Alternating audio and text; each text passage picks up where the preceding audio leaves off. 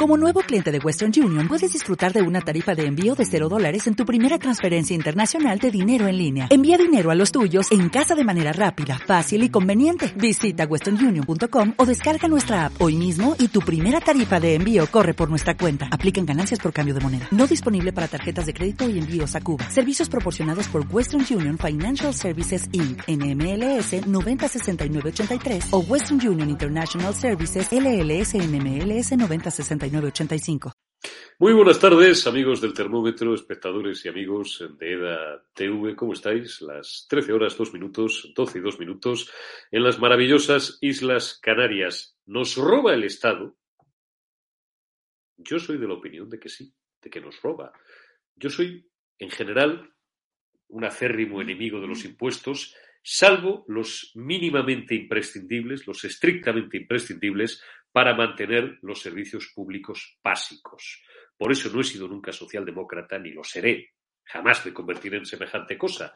Desde el punto de vista económico, aunque el término liberal se entiende muy mal en este país y además está sujeto a múltiples interpretaciones en función de quién lo utilice, siempre me he considerado un liberal, conservador en muchos otros aspectos. Eh, de lo que tiene que ver con nuestra vida cotidiana, de la vida política y de la vida social, pero en términos económicos creo en el libre mercado y creo, por no extenderme más en cuestiones muy básicas, que el dinero donde mejor está es en el bolsillo de los ciudadanos, que lo gastan en función de sus necesidades porque antes han tenido que ganarlo con mucho esfuerzo y no en manos del Estado. Hay gente, y en este país hay mucha, en España hay mucha gente, que siempre miran además el modelo de países centroeuropeos o países nórdicos, que son muy felices o serían muy felices con que de todo lo que ganan el Estado les depredara el 90%, les dejaran 40 euros en el bolsillo al mes para tomarse un café, para comprar el periódico y que el Estado se lo administrara todo. Y creen en esa gran mentira, en esa gran falacia, ese mantra que repite la izquierda, recurrentemente de que, claro, ¿quién nos va a pagar las pensiones cuando seamos viejecitos? ¿Quién va a pagar la educación pública? ¿Quién va a pagar la sanidad pública? Por supuesto, pero no se dan cuenta de que todo eso lo pagamos por duplicado, por triplicado y por quintuplicado, valga el palabra, porque buena parte de lo que nos depreda, y vuelvo a utilizar esta expresión, el Estado de nuestros impuestos, se gasta en prebendas, en regalías y en mantener un aparataje público que España no sé, otros países, Francia a lo mejor, Alemania, el Reino Unido, se pueden permitir. España no se lo puede permitir. Viene esto a cuento del que quiero que sea hoy nuestro tema fundamental y primordial del día. El Tribunal Constitucional hace unas horas ha tomado una decisión completamente histórica. Es muy complicada de entender porque es muy técnica y está al alcance, evidentemente no de todo el mundo, pero vamos a intentar explicarosla bien. Anula la plusvalía que cobraban, que llevan décadas cobrando, y ahora ya sabemos que de forma ilegal, los ayuntamientos. ¿Qué es la plusvalía? Ahora os lo vamos a explicar. No la diferencia entre lo que hemos pagado por un bien y lo que percibimos cuando lo vendemos. La plusvalía, en términos económicos tradicionales o en términos marxistas. La plusvalía era el nombre técnico también del impuesto impuesto de incremento de valor de terrenos de naturaleza urbana que teníamos que abonarle a los ayuntamientos cada vez que vendíamos una vivienda. Eso es una pasta todos los que hemos, ya tenemos una edad y hemos vendido algún piso alguna vez en nuestra vida, o hemos heredado y hemos hecho algo con ese bien inmueble, con ese piso, sabemos lo que es liquidar la plusvalía en un ayuntamiento. En una gran capital como Madrid, como Barcelona, como Sevilla, como Valencia, como La Coruña, como San Sebastián, como Palma de Mallorca, esto es un dineral. Pero en pueblos, dos hermanas, en Aranjuez, me da igual, en Benavente, es también un dineral. El Tribunal Constitucional acaba de decir acaba de decretar en un fallo histórico, vuelvo a repetir, que esto es ilegal. ¿Recorrido que tiene esto? Pues una catástrofe para los ayuntamientos, porque era la principal vía de financiación, y ahora lo vamos a explicar, de todos los ayuntamientos de España, que en la mayor parte de los casos están endeudados, como sabéis, hasta las cejas. Esto es el termómetro, miércoles 27 de octubre, comenzamos.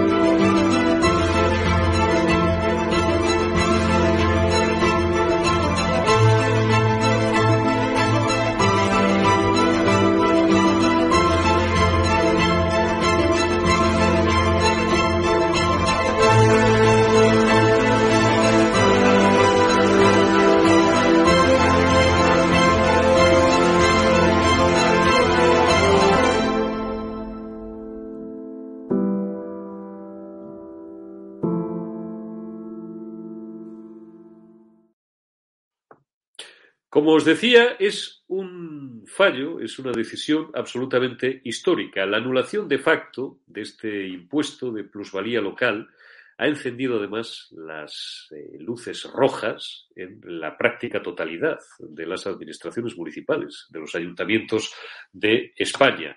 ¿Por qué? Porque era su principal vía de financiación. Estamos hablando, esto es muy difícil de cuantificar, de miles de millones. Ya estoy leyendo el chat, veo que es un tema que os motiva porque, aunque técnicamente, insisto, es un tema espeso, es un tema duro, es un tema difícil de explicar, salvo para los expertos, para los abogados, para los fiscalistas o para los economistas, pero todos, cuando nos toca el bolsillo, sabemos de lo que estamos hablando. Y muchos de los que ya tenemos una edad, de los que pasamos de los 40 a los 50 años incluso, y hemos vendido o hemos heredado algún bien inmueble, algún piso alguna vez en nuestra vida, alguna casa, alguna vivienda que hemos utilizado como residencia habitual o como segunda vivienda en, el pueblo o en, o en la playa, sabemos de lo que estamos hablando, de un dineral digo que estoy ya leyendo el chat, veo que, es un tema que os motiva y ahora entraremos en todas y cada una de las cuestiones. Dice por aquí eh, Pilar Zaragoza, me parece que, te he leído, ya se inventaron otro impuesto. Claro, evidentemente, en eso están y ahora hablaremos de ello.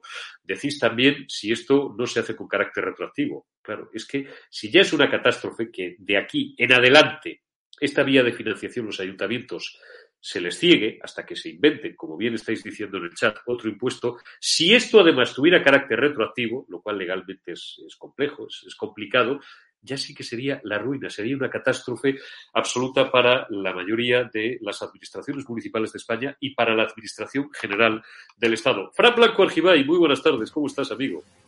Hola, muy buenas tardes. Eh, pues eh, muy contento de estar con vosotros y especialmente hoy porque este tema, la verdad es que supone supone un varapalo para los ayuntamientos y deja muy abierto el tema de las reclamaciones. Tú que estabas hablando del tema de retroactividad, en principio sí puede haber un periodo de retroactividad que son cuatro años, que es el, periodo que establece la ley para reclamar las este prescripciones fiscales. Luego, si quieres, entramos un poquito en, en, detalles, en, números eh, que avalan un poco lo que tú estás eh, hablando. Eh, tú dices que es una de las principales vías de ingreso de los ayuntamientos, efectivamente. Después del IBI, en España hay aproximadamente 8.000 municipios. la principal fuente de ingresos es el impuesto, el, IBI. por esta razón, por este impuesto, recaudan aproximadamente unos 14.000 millones de euros.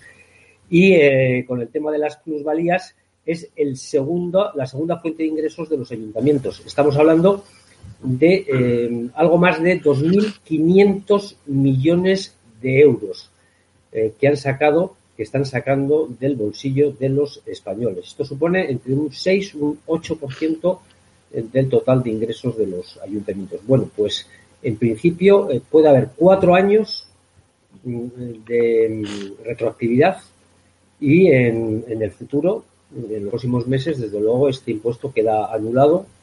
Por supuesto que ya correrán los legisladores eh, municipales, autonómicos y nacionales para establecer otro impuesto, pero de momento el Constitucional se lo ha dejado bien clarito. De hecho, ya se lo dejó bien clarito hace unos años, eh, pero no atendieron a, a razón, eh, siguieron cobrando el impuesto de manera ilegal y esta vez el Constitucional pues ha dicho que, ya está bien, ya está bien de, de robar a, a los ciudadanos. Está claro. Manuela Cañadas, bueno, como ya hemos entrado directamente en materia, te presento y ya te pido también eh, una, una primera ronda de, opiniones. Esta mañana, cuando preparábamos el, programa y hablaba por un lado con Fran y por otro lado contigo, me contabas, porque al final hablamos de lo mismo, que habías estado reunida, bueno, pues con, un determinado sindicato, ahora, ahora nos explicas, y cómo, a pesar de todos estos latrocinios, a pesar de cómo el Estado, y llevamos tres años prácticamente con un gobierno social comunista, estamos viendo que nos roba, que están arruinando millones de familias en este país, aparte de, desde el punto de vista político, estar destruyendo España, pactando con terroristas, pactando con separatistas.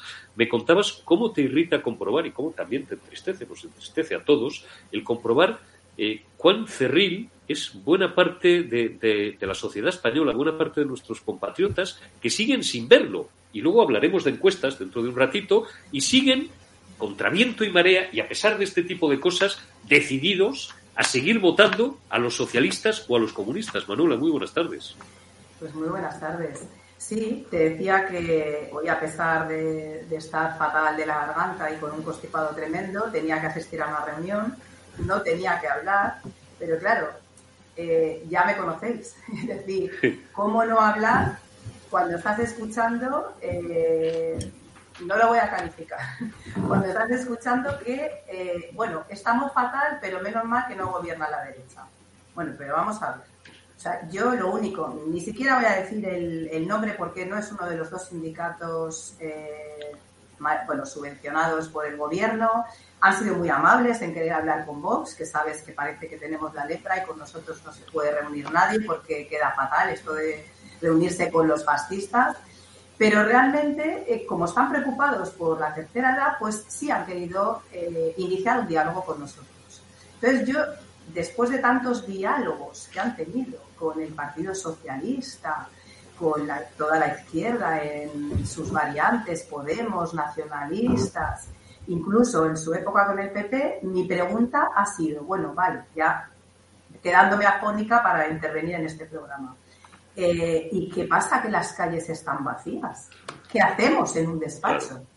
Entonces, claro, eh, como que se han quedado, ¿cómo? Digo, sí, sí, porque diálogo que han conseguido en todos estos años, que supongo que se han reunido, que les han subido un euro, dos, tres la pensión, que les han garantizado el IPC, y vamos a dar gracias. Yo, claro, les he puesto el ejemplo, digo, eh, porque me dice, bueno, es que estás como un poco avanzada mentalmente, me ha llegado a decir. Y yo digo, digo, no sé si voy dos años adelantada a todos, cuando yo ya dije, esto es una dictadura, me, me trataron de loca. Pues sí, señores, ya lo estamos viendo, que estamos en una dictadura y que a ver, a ver cómo salimos. O sea, no sé si por un plato de lentejas al final nos van a decir dar las gracias y es lo que están haciendo todos los sindicatos que hasta ahora con el rollito de, bueno, pero se han reunido con nosotros, bueno, pero hemos estado en una mesa de negociación, bueno, pero es que ha habido consenso, les han dado el platito de lentejas y ya está, y las calles vacías, cuando acordaros que por un perro sacrificado por ébola hubo 25 manifestaciones en las calles. Es decir, ¿qué pasa ahora? Que está la luz como está, que ha subido el precio de la comida, que tenemos los impuestos que tenemos, 17 comunidades autónomas, más el Estado, más Europa.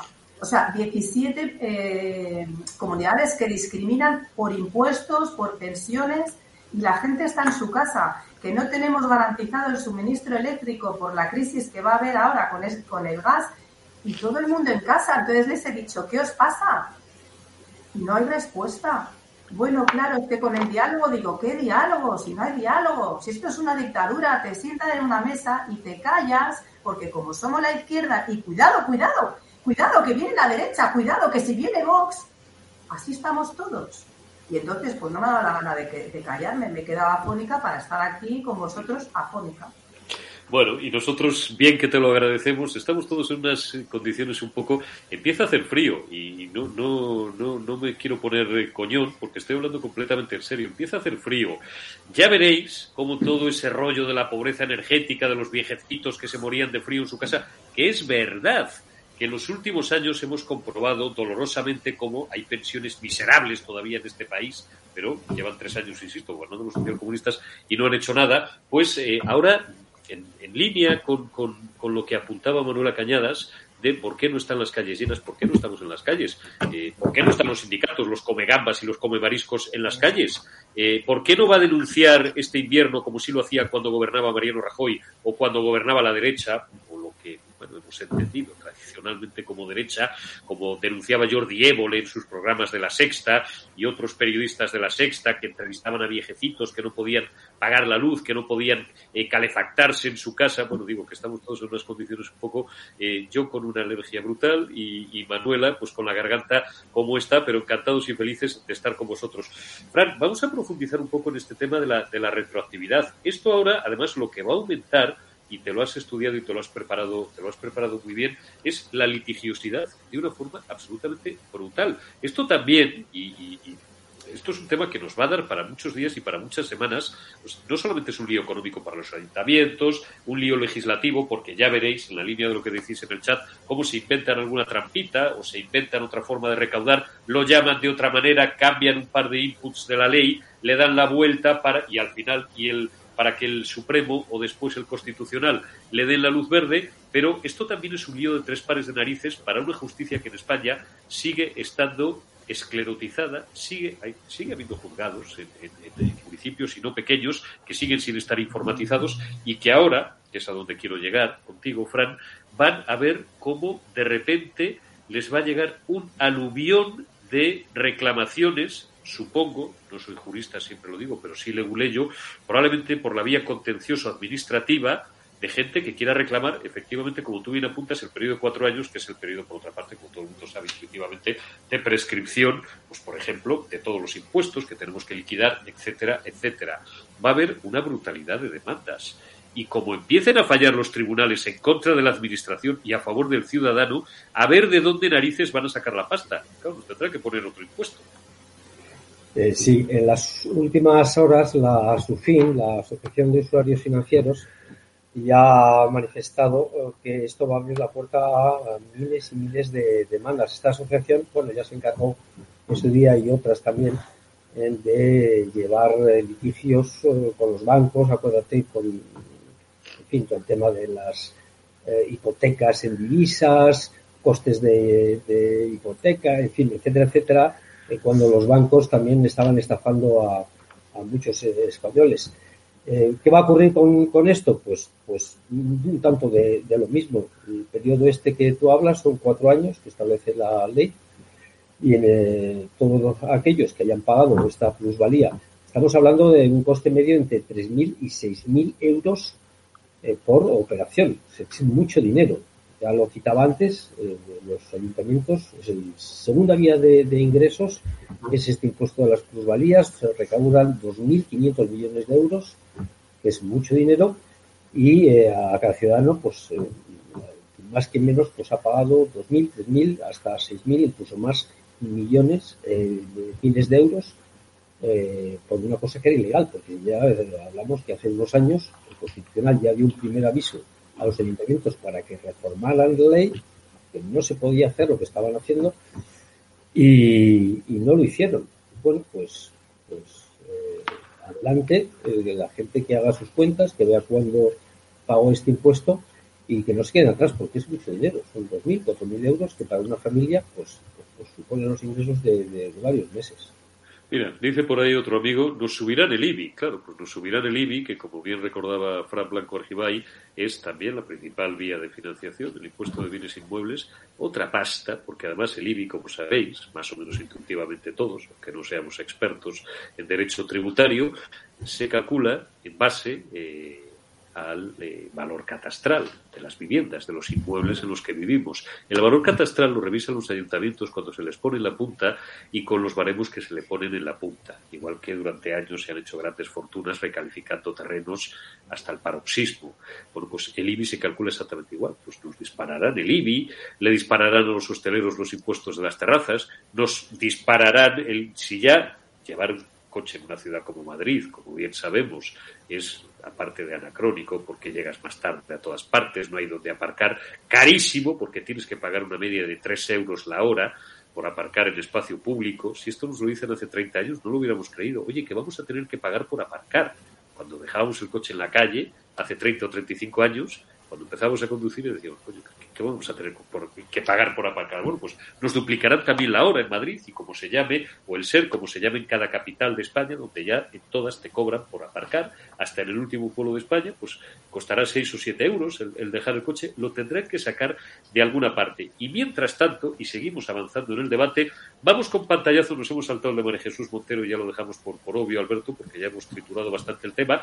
Vamos con los pantallazos de las encuestas. Hoy tenemos cuarto y eh, qué día o qué semana sin encuestas, de más encuestas. Por ejemplo, me he quedado con dos, hay algunas más, pero ¿qué más da? Porque dicen todas prácticamente lo mismo y ahora vamos a abundar el asunto. Voz Populi, Casado desbanca Sánchez. El PP arrebataría medio millón de votos al PSOE según una encuesta hecha por Voz Populi. Me al pantallazo siguiente porque Claro, Pablo Casado le da una estimación de unos 120 escaños aproximadamente, pero esa misma encuesta de Voz Populi le reconoce a Vox prácticamente el 16% de los votos, que yo creo sinceramente, bueno, incluso hay mucho voto oculto de Vox. ¿eh? Eh, esto no os lo he reconocido nunca y no lo digo por, por hacerme hoy el simpático ni dejar de hacerme, sabéis que yo soy aquí un tío muy libre a la hora de eh, alabar a Vox, criticar a Vox en alguna cosa, alabar al PP y criticar al Partido Popular. Creo que hay mucho voto oculto de Vox. Esta encuesta de Populi da 52 escaños.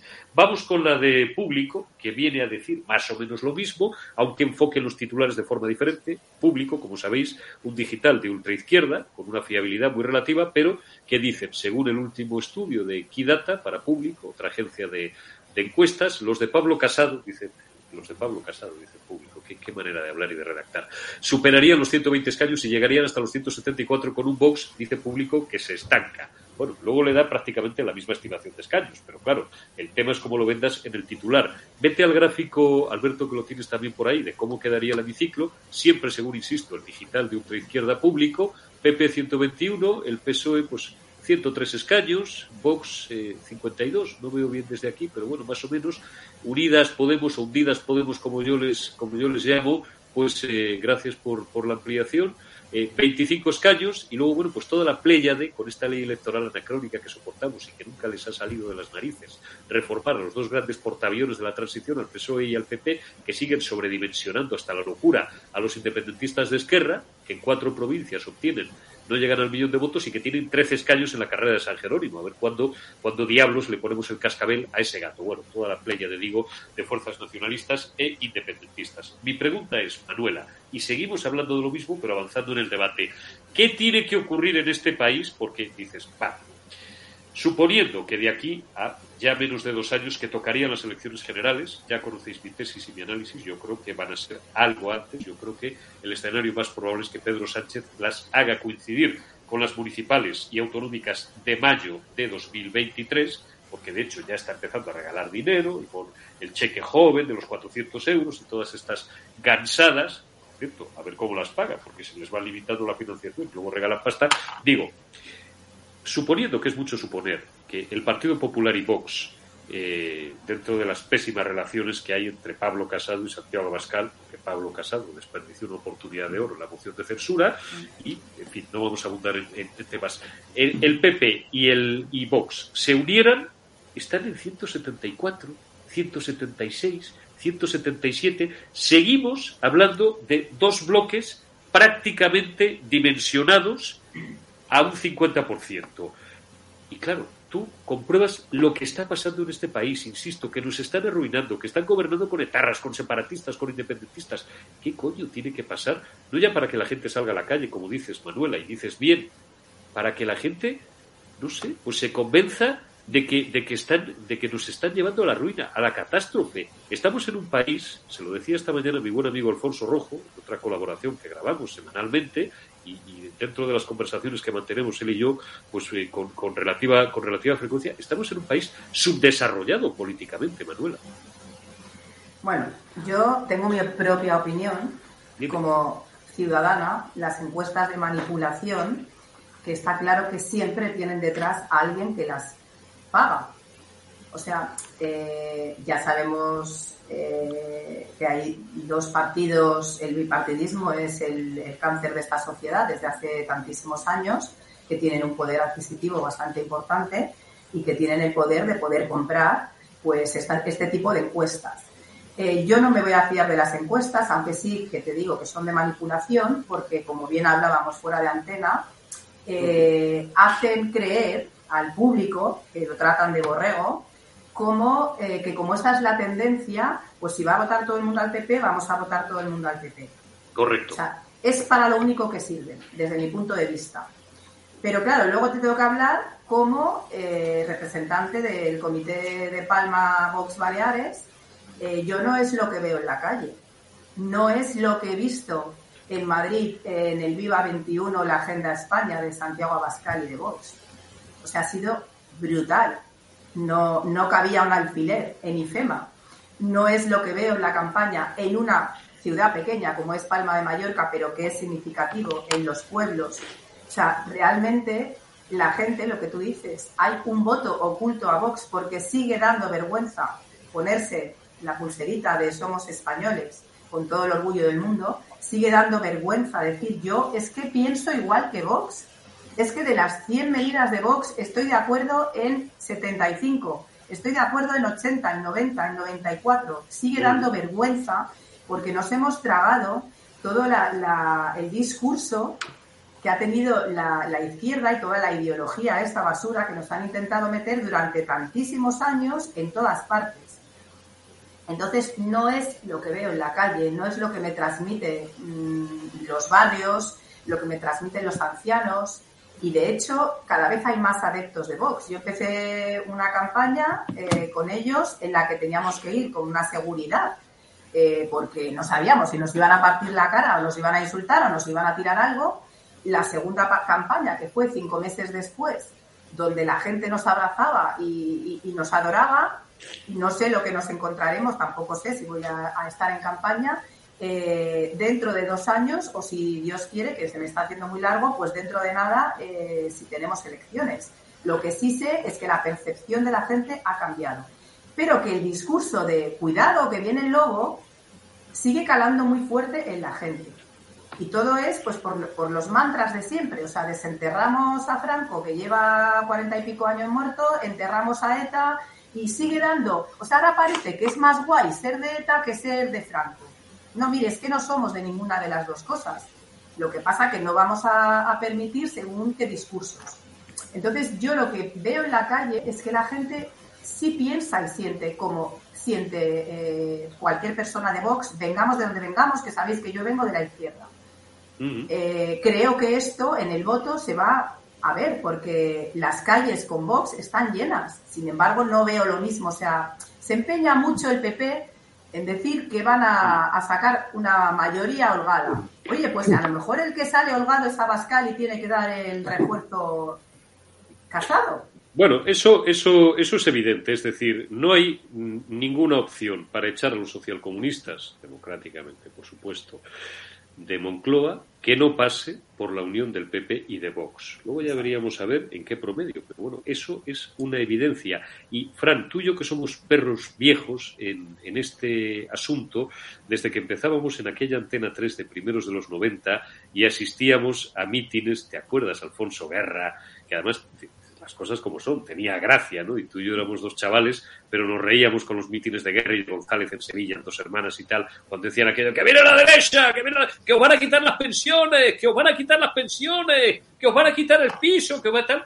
Siguen agitando los mismos fantasmas y los mismos eh, bueno, eh, aparatos mediáticos para seguir metiendo miedo a la gente, sobre todo a la gente a la gente más, eh, no sé por qué no le quito nunca el sonido al teléfono móvil, a la gente más eh, vulnerable. Eso por un lado. Y luego también en, línea, otro asunto que quiero, que quiero también preguntarte, eh, de lo que decía Manuela, también somos perros viejos en la consideración de las encuestas. Las encuestas, sobre todo, bueno, las cocina quien las paga, lógicamente, los medios de comunicación, pero que tienen ese efecto eh, de profecía autocumplida. Si a la gente, le ponía antes a, Manuela un, ejemplo fuera de antena, un ejemplo eh, absurdo, ¿no? Pero, pero bueno, para que se entienda bien a lo que nos estamos refiriendo. A la gente le dices mañana en una encuesta, le empiezas a machacar durante semanas, durante meses, sobre todo desde los medios de izquierdas y también desde algunos que se consideran de centro derecha o de derecha que Podemos va a tener 80 escaños en la próxima convocatoria electoral,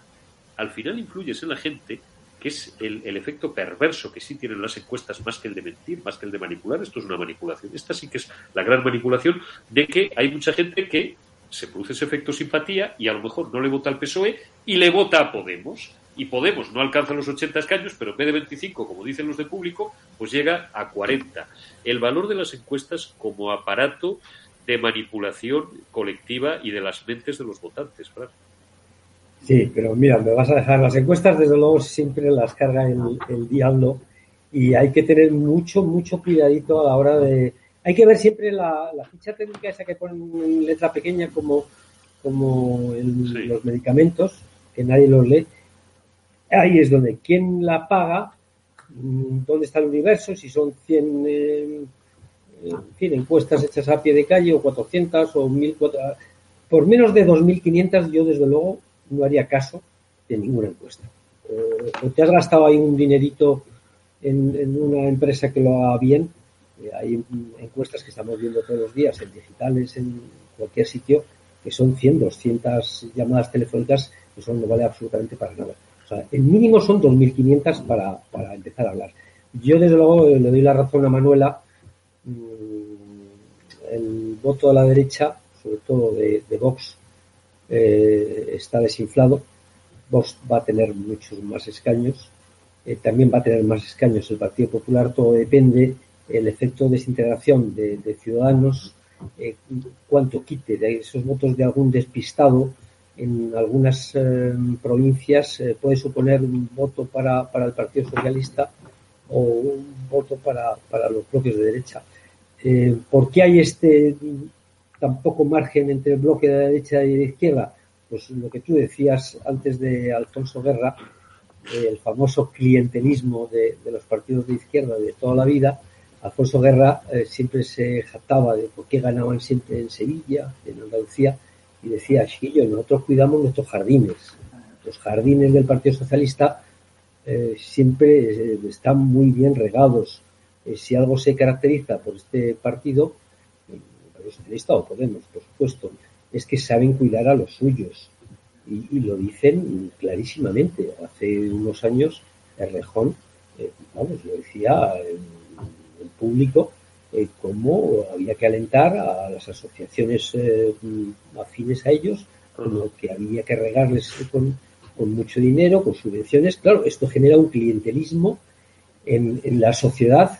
Fíjate lo que costó al Partido Popular eh, ganar en Andalucía una región que es que los niveles de paro, de, todo, eran los peores de España. Pues costó 37 pues, años, bueno, tal es así que el Partido Popular, perdona que, te corte, te devuelvo la palabra enseguida, que el Partido Popular no ha podido conquistar Andalucía, o la derecha no, centro derecha, como lo queráis llamar, no ha podido conquistar Andalucía hasta que no ha eclosionado de repente, no eclosionó en diciembre de 2018, nada más y nada menos que con 395.000 votos Vox.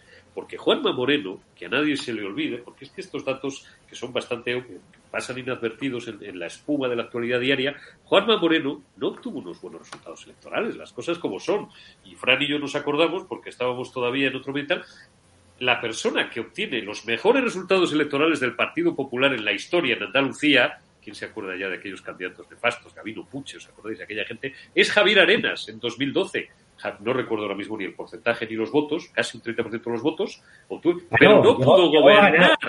Pero no pudo gobernar. Y Juanma Moreno, que obtuvo unos resultados muy inferiores, y no buenos, en términos absolutos, muy inferiores a los de Javier Arenas en 2012, Juanma Moreno ha podido arrebatarle, pudo arrebatarle la Junta de Andalucía gracias a que Vox nada más y nada menos que irrumpió con 400.000 con 400.000 votos. Pero tienes tu razón, ahí había una costa de casi 40 años de clientelismo que tú y yo hemos conocido bien, pues hemos hecho campañas en Andalucía y aquello parecía que, que ni con el pico y la pala, ni con una tuneladora podías romper aquello, porque hasta en el último ayuntamiento tenían a todo el mundo untado esta gente. Eh, es que esto ha ocurrido siempre. Fíjate también lo que le costó al Partido Popular ganar, eh, fue María Dolores Cospedal, en Castilla-La Mancha, cuando ella llega ahí, eh, había 600.000 facturas sin pagar en los cajones. No se pagaba nada. la deuda alcanzaba ya el 11%. No había un banco en el mundo que financiara a Castilla-La Mancha. incluso el Fondo de Liquidez Autonómica, el famoso FLA, ya no le daban nada, era una bancarrota total. Bueno, pues a pesar de eso, eh, se mantuvieron en el poder los bonos, en fin, etcétera, etcétera, durante años y años. En Extremadura un tanto de lo mismo. Esto es a base de meterse en la sociedad, de, en fin, tener ahí unos pesebres eh, más o menos cuidados, y eso cuesta mucho, mucho eh, aquí en España romper esa barrera. yo confío que eh, estos 174 diputados, 175 que están dando las encuestas, eh, habría que sumarle, yo calculo, 10 más aproximadamente. Aún así, eh, que no se despiste Pablo Casado, por supuesto Pablo Casado sabe que tiene que gobernar con Vox, eso lo sabe él, lo sabe en su casa y en el último rincón de, Génova. Que él quiere marcar diferencias mm, y hacer un poco de sobreactuación porque alguien se lo ha dicho en, en, fin, en estos think tanks del Partido Popular, bueno, pues él sabrá lo que tiene que hacer, pero todos los votantes de derecha, algunos que voten al Partido Popular, otros que voten a Vox porque están hartos de, fin, de algunas eh, cosas incumplidas del Partido Popular, eh, todos sabemos, todos sabemos que al final están condenados a entenderse. Y eso vamos, tiene ninguna duda de ello. Por casados, empezando por Abascal. Está claro. Te pregunto muy concretamente por, por lo tuyo, Manuela, porque, bueno, pues eh, de lo general podemos pasar a lo particular y el ejemplo de Baleares me vale, como me podría valer el de Andalucía, y hemos hablado de ello, el de Castilla-La Mancha. ¿Cómo riega en Baleares, Manuela, porque ese es tu predio y lo conoces muy bien, cómo riega la izquierda, en línea con lo que decía eh, la referencia que hacía Fran a cuando hacíamos campañas, él y yo hace, hace muchos años, y sigue siendo así en, Andalucía, ¿cómo riega la izquierda sus chiringuitos y sus jardines en Baleares? Porque lo que pasa en una comunidad, al final, eh, por extrapolación, es lo que está ocurriendo en toda España. Bueno, es que el negocio es millonario y clientelar absoluto. Os recuerdo, saliendo de Baleares y yendo a Andalucía, que hasta que no entró Vox, no se, no se conocieron las miles de empresas fantasma que existían y los sueldos que cobraba gente que no sabía ni dónde trabajaba porque no había ido nunca al trabajo. O sea, esa es la labor que ha hecho Vox sin pedir un sillón. Por lo tanto, un poquito de respeto, señor Casado, que por culpa suya, por no apoyar una moción o no montarla usted, como bien le dijo a Bascal, estamos donde estamos, en la porquería de país que está dejando este señor. Y yendo a Baleares, bueno, lo del negocio del nacionalismo es de vergüenza. Igual que Sánchez ha sacado en menos de 24 horas 450 millones para regalar a la televisión española, que sigue haciéndole campaña por nuestros impuestos, eh, y ha sacado 200 para La Palma solamente, como está sufriendo La Palma, pues aquí pasa igual. Aquí, cuando había una porquería de ayudas para los autónomos que luego como segundo pagador le ha tenido que devolver a Hacienda todo lo que le han ayudado, pues eh, de la noche a la mañana 300.000 euros de ayuda para la hipersubvencionada Asociación Catalanista. Aquí hay dinero para el catalán siempre, de urgencia, de la noche a la mañana. En una hora, zasca. Tenemos una millonada para regar al catalanismo y al nacionalismo con Z, como yo siempre digo. Sin embargo, tenemos problemas en sanidad por culpa de todo lo que el nacionalismo eh, exige, como que los médicos, en vez de ser médicos, sean eh, tengan un título de catalán y no hay dinero para sanidad, no hay dinero para educación, o sea, hay dinero para adoctrinar, hay dinero para la televisión eh, pública de aquí que no tiene audiencia, hay dinero para todas las chorradas nacionalistas y chiringuitos de extrema izquierda donde colocan a toda esta gente, pero no hay dinero para las necesidades reales del pueblo. Que esto es lo que intento trasladarle yo a la tercera edad, que no hay dinero para las pensiones mínimas para subirlas, porque lo emplean en otras cosas que ellos consideran prioritarias, que no lo son, evidentemente, pero es con, donde consiguen los votos, porque aquí hay asociaciones de barrio que obtienen hasta 200.000 euros anuales de, de subvención y tú dices, ¿para qué? Si no es para, para, comer el coco a los vecinos de que hay que votar a la izquierda, que viene la derecha, que viene la derecha. Bueno, eso es otra forma más de comprar votos. Eso se llama comprar, votos, como los bonos, como las ayudas directas de los 400 euros, pero eso sí solo entre los 17 y los 18 años. Que esto, como siempre recuerdo, sabéis que me gusta mucho la historia y parte de lo que tengo detrás es eh, pura historia, y también novela y otras cosas, pero la historia me interesa especialmente. Y además, cada día más, cuando me retire ya definitivamente, creo que voy a pasar horas del día leyendo solamente historia cada día me aburren más las novelas y los ensayos también, salvo, algunos, como diría, como diría Rajoy. Romero Robledo, cuando iba puerta por puerta, casi con la pistola, el revólver al cinto, pagando y comprando los votos en Andalucía, que era el, el sicario, o a ser ministro de la gobernación, calle en Madrid, que era el sicario de Cánovas del Castillo, que era el gran artífice de la restauración. No parece que hayamos avanzado mucho. Fran, voy a darte una última hora, voy a daros una última hora. Estoy leyendo en el. Tenemos por ahí el, pantallazo del Independiente, por ejemplo, he visto un, un tuit del Independiente, el diario de Casimiro García Vadillo, y leo también el periódico de España Última Hora, acuerdo en la coalición. Y ahora, ahora veréis a, dónde quiero llegar con esto. Calviño logra participar en las negociaciones de la reforma laboral. Decía Manuela, esta gente está en las subvenciones, están en tal. Bueno, esta gente está, y llevo varios días también repitiéndolo, sobre todo en pelearse a ver quién manda más. A ver si manda más Yolanda o manda más Calviño. A ver si yo tengo más cuota de poder los de Podemos, o a ver si yo, los del PSOE, tenemos más cuota de poder. El otro día casi se tiran de los pelos y se sacan los ojos en hora 25 de la cadena SER Carmen Calvo y Pablo Iglesias, los dos ex vicepresidentes, porque claro, es que Pablo, nosotros tenemos 120 escaños y vosotros solamente tenéis treinta y tantos y tal. Ya, hombre, Carmen, pero es que no hay cultura de coalición.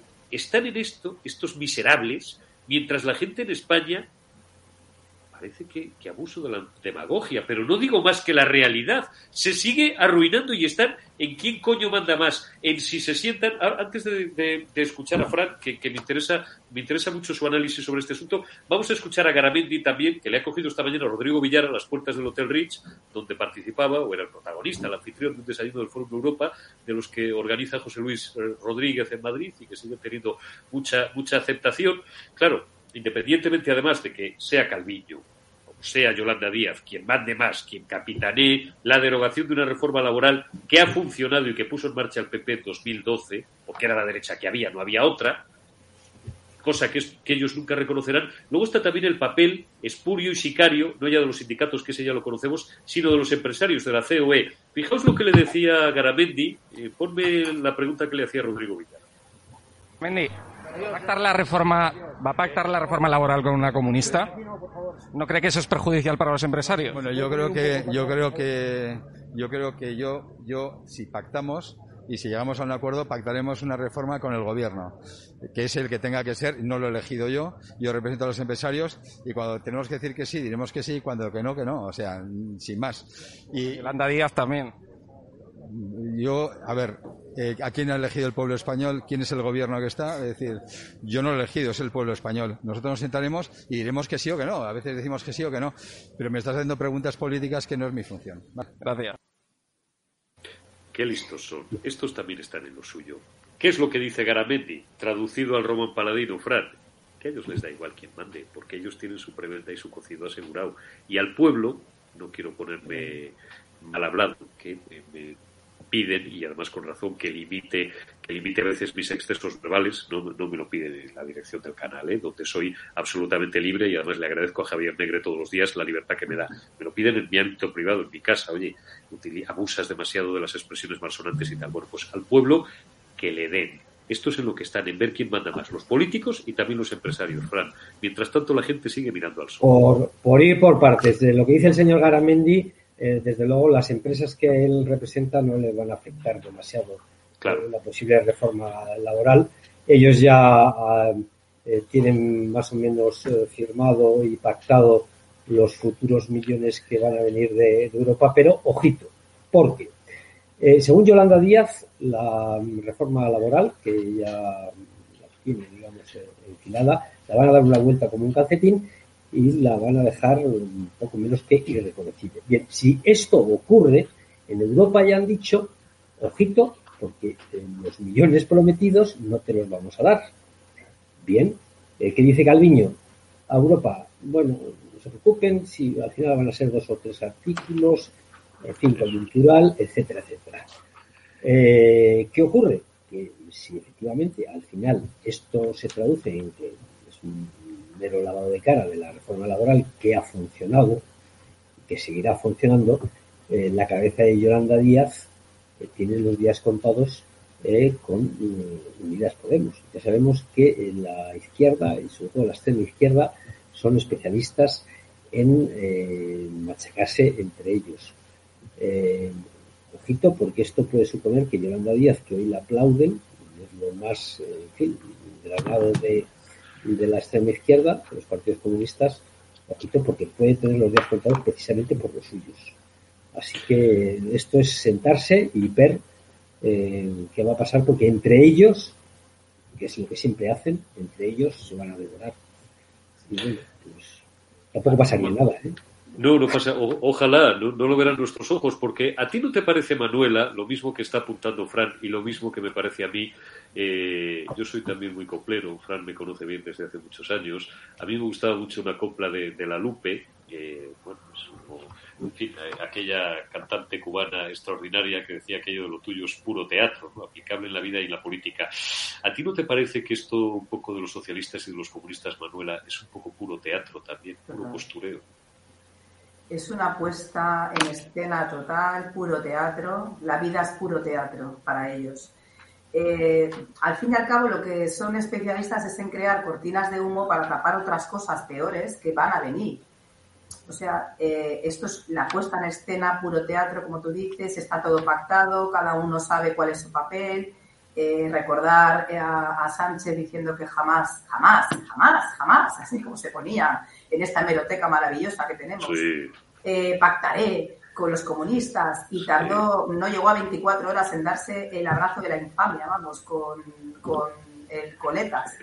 Eh, es todo, lo tienen todo más que, pactado. Y luego, siempre a lo largo de la historia, no solamente tienen que cargar con los 100 millones de muertos y con el oro robado, sino que se han devorado entre ellos. O sea, al final, estas luchas de poder lo que van a hacer es que entre ellos se devoren. Entonces, no sé cuál desaparecerá primero, pero está claro que esto va a ser una lucha eh, de poder total. Y bueno, y lo que hablamos siempre, que, estén mandando los que menos votos tienen y que se les se esté dando más protagonismo a gente que ha votado muchos, muchos menos españoles, es la vergüenza de la ley electoral que tenemos en España. Está, está claro. Vamos despidiendo porque ya se nos ha escapado el tiempo. Dame un, dame un titular, bueno, en la línea con lo que está diciendo Manuela, ya tenemos experiencia. Me voy a la guerra civil, sí, me voy a la guerra civil porque me da mí la gana, porque lo hago con cierta frecuencia y porque además los pueblos que olvidan su historia están condenados irremediablemente, perdón por el tópico, a repetirla. Ya eh, lo vimos como en el 37, por ejemplo, en febrero del 37 en Barcelona, los anarquistas, los socialistas y los comunistas no es que se mataran entre ellos, es que se despellejaban entre ellos. No vamos a entrar en, no vamos a entrar en detalles que son de sobra conocidos y no los conozca o las nuevas generaciones que se busquen un buen libro de historia, no un libro de historia social comunista, sino un libro de un historiador independiente, que los hay buenísimos en España, donde le cuenta muy bien las guerras civiles dentro de la llamada guerra civil española que se sucedían de forma intestina en la izquierda. Dame un titular de, cierre, Fran. No sé si cerrar en positivo o con todo lo que llevamos 50 minutos dándole vueltas a la tortilla, que es lo de todos los días, nos queda, nos queda alguna esperanza. ¿A dónde vamos? La, la, esperanza es que cuanto antes se convoquen elecciones y intentemos hacer borrón y cuenta nueva y un índice para saber eh, si habrá pronto elecciones en España es el nivel de insultos y de agresiones entre los partidos de izquierda. Cuanto más se insulten, eh, más, en fin, haya más follón, más cerca están las elecciones y eso sería una la mejor noticia para todos los españoles. Que nos dejen ir pronto a las urnas, sea autonómico, municipal o, para lo que sea, y, por favor olvidar ya esta pesadilla, que es una auténtica pesadilla, la era Sánchez. el problema va a ser el semillero de, problemas que nos eh, está dejando, como nos dejó el señor Zapatero, y que todavía estamos pagando los españoles. Eh, que vamos a aprender de, no volver a tener a, a, esta gentuza en el poder, pues de eso ya lo veo un poco más difícil porque eh, es que eh, parece mentira que todavía tengamos que aguantar este. Está, está meridianamente claro. Fran Blanco Argibay, Manuela Cañadas, muchísimas gracias por vuestra generosidad, por haberme acompañado una semana más en el, en el termómetro. Cuidaos mucho y hasta la próxima. Gracias a ti. Gracias, Fran. Gracias, Manuela. Y gracias también a todos vosotros. Me despido un día más. Eh, repasamos eh, los titulares de la prensa económica de un momento, Alberto, si los tenemos por ahí eh, a mano expansión, el Tribunal Constitucional tumba la plusvalía municipal de los pisos. Es que esto, como decimos los, los periodistas, esto es un temazo. O sea, es que esto es una decisión de trascendencia absolutamente histórica. Vamos con eh, la portada también del economista. El decretazo eléctrico se suaviza en contratos de más de un año. Bueno, sabéis que tenemos, por cierto, a Teresa Rivera intentando arreglar el lío que tenemos ahora con los argelinos, que nos vence el contrato del gasoducto el 31 de octubre, cosa que ya era de sobra conocida desde hace tiempo, desde tiempo inmemorial, y que estos, pues son los únicos, los que nos gobiernan, entre comillas, son los únicos que no se han enterado y tienen a Teresa, a Teresa Rivera, la vicepresidenta tercera, de industria toda la vida se ha llamado, ahora lo llaman de transición ecológica, corriendo a ver a qué acuerdo llegan con los argelinos para que no nos dejen sin gas y de paso para cobrarle el favor que les hicimos acogiendo ilegalmente al terrorista Gani, al líder del, frente, del Frente Polisario, que ese tema ya no tenemos hoy tiempo, se me ha escapado vivo, pero a ver si mañana hablamos un poquito de los argelinos, del gas y de la madre que parió a Panique. Cinco días, eh, último diario económico de papel, las eléctricas que vendan a la industria a plazo y precio fijo se libran del recorte. Claro, pero el precio fijo, ¿quién lo establece? Porque el precio de hoy es el precio de hoy pero eh, es como las hipotecas, ¿os acordáis? Cuando estaban de moda las hipotecas a tipo fijo, porque los intereses estaban todavía muy caros, Claro, a lo mejor lo que hoy te parece barato dentro de cinco años es antieconómico. Os regalamos una camiseta exclusiva de EDATV, si os hacéis miembros, os suscribís a nuestra plataforma, la membresía oro o plata, y así pues, presumís de ayudar a un medio libre y además os lleváis gratis una camiseta chula. Muchísimas gracias por haberme acompañado en este termómetro de hoy. Mañana será jueves 28 de octubre. Habrá más noticias y os las contaremos. Cuidaos y esta mañana.